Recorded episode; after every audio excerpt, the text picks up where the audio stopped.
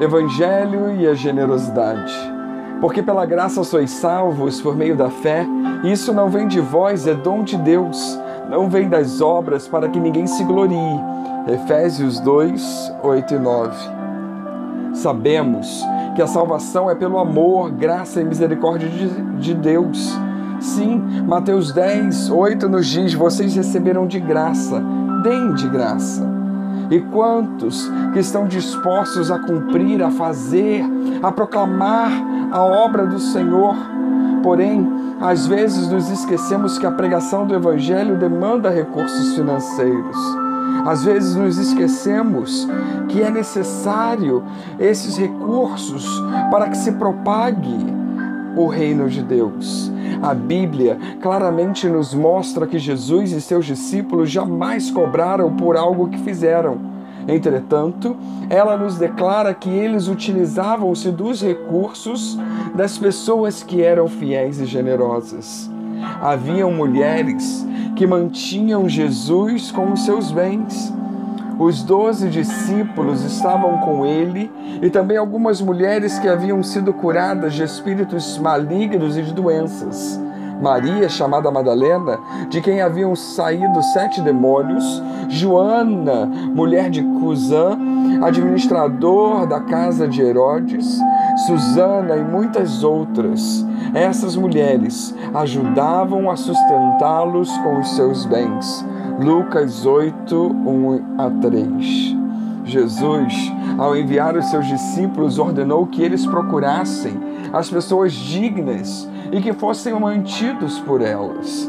Mateus 10, 9 a 11 diz: Não levem nem ouro, nem prata, nem cobrem seus cintos, não levem nenhum saco de viagem, nem túnica extra, nem sandálias, nem bordão, pois o trabalhador é digno do seu sustento. Na cidade ou povoado em que vocês entrarem, procurem alguém digno de recebê-los e fiquem em sua casa até partirem. Havia uma pessoa responsável pela bolsa onde eram lançadas as ofertas porque este perfume não foi vendido e o vendido dado aos pobres seriam 300 denários. E ele não falou isso porque se interessava pelos pobres, mas porque ela, ladrão, sendo responsável pela bolsa de dinheiro, costumava tirar o que era lançado. João 12, 5 e 6. Mas também João 13, 28 e 29 nos diz: Mas ninguém à mesa entendeu porque Jesus estava lhe dizendo isto visto que Judas era o encarregado do dinheiro. Alguns pensaram que Jesus estava lhe dizendo para que comprasse o necessário para a festa ou que desse algo aos pobres. Paulo agradece aos filipenses pelas ofertas que o auxiliaram. Filipenses 4,15 nos diz: Como vocês sabem, Filipenses, nos seus primeiros dias no Evangelho, quando parti da Macedônia, nenhuma igreja partilhou comigo no que se refere a dar e receber, exceto vocês. Paulo diz que devemos, quando contribuir, não fazer por constrangimento, mas por espontaneidade, não com tristeza, mas com alegria, porque Deus ama a quem dá com alegria, segundo os Coríntios 9, 7. E Paulo também diz: Não vos falo na forma de mandamento, a motivação da generosidade, da contribuição é o amor. E ele continua dizendo: Mas para provar pela diligência dos outros a sinceridade do vosso amor. Segundo aos Coríntios 8, 8. Sem amor, até mesmo as doações mais expressivas são pura hipocrisia.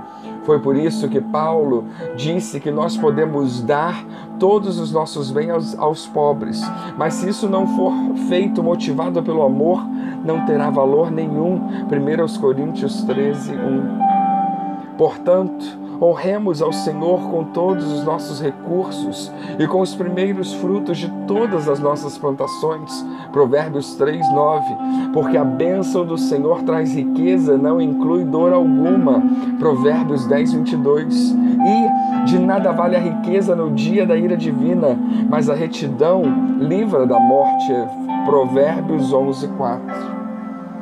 O Evangelho é de graça, mas Deus tem nos chamado, além de sermos propagadores desse Evangelho, Deus tem nos chamado a sermos generosos, compartilhando o Evangelho com quem precisa e compartilhando aquilo que temos com aqueles que têm se dedicado por completo para fazer esse Evangelho chegar até os confins da terra.